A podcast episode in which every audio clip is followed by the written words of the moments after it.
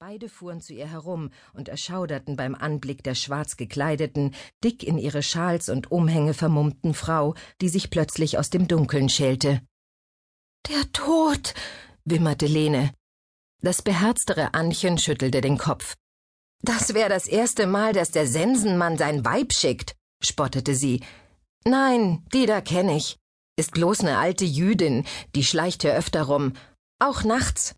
Wer weiß, vielleicht treiben's die Hebräer ja lieber mit alten Vetteln.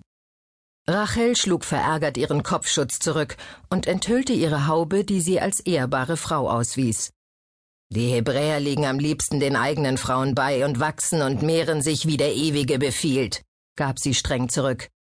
Und wenn er ihre Verbindung segnet, kommt das Kind meist nicht im Stall zur Welt, sondern im Haus und unter den Händen einer alten Vettel wie mir, und jetzt lass mich vorbei, Dirne. Ich will sehen, ob ich deiner Freundin noch helfen kann. Lene lamentierte, dass Rachel ihrer Ansicht nach lästerliche Reden über Christi Geburt geführt habe, doch Anna, offenbar praktischer veranlagt als ihre Freundin, gab rasch den Weg frei. Rachel warf einen ersten aufmerksamen Blick auf die junge Frau, die hier auf ein paar stinkenden Decken lag und vergeblich versuchte, ihr Kind herauszupressen. Einen Herzschlag lang stockte Rachel fast der Atem, als sie das Gesicht des Mädchens sah.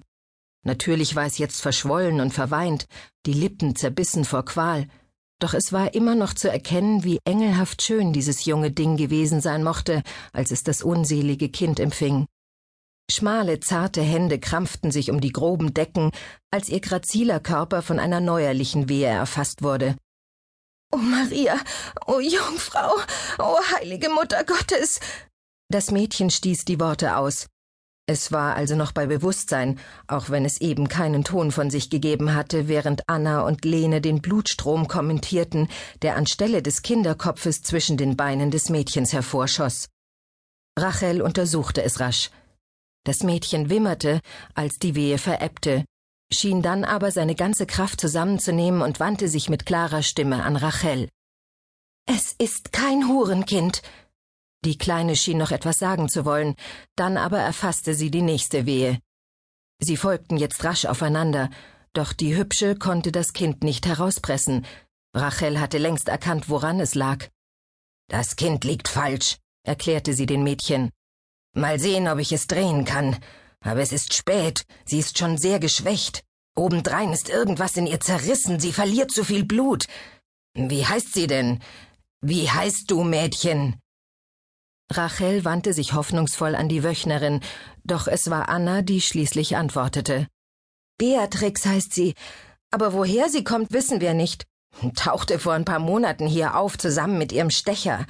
Den Kerl hat's dann bald erwischt ließ sich vom Roten Hans für seine Bande anwerben, Leuten aufzulauern und ihnen die Börsen zu stehlen, war aber zu dumm dazu. Sie haben ihn aufgeknüpft auf dem Platz vor der Stadt. Beatrix stöhnte unter der nächsten Wehe. Dann aber schien sie das Bewusstsein endgültig zu verlieren. Viel zu viel Blut war geflossen.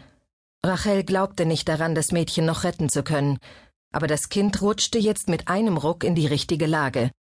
Rachel richtete sich aufatmend auf und musste dann auch schon neben der Wöchnerin niederknien, um das Kind in Empfang zu nehmen. Das Köpfchen, das sich nun endlich in die Welt schob, war winzig. Das Mädchen hätte eine leichte Geburt gehabt, wäre da nicht diese Querlage gewesen. Rachel seufzte. Wer kannte die Wege des Ewigen? Sanft zog sie am Kopf des neuen Erdenbürgers und beförderte so auch die Schultern des Kindes zutage. Mit einem letzten Schwall Blut und Fruchtwasser glitt das Kind ins Freie. Ein Mädchen.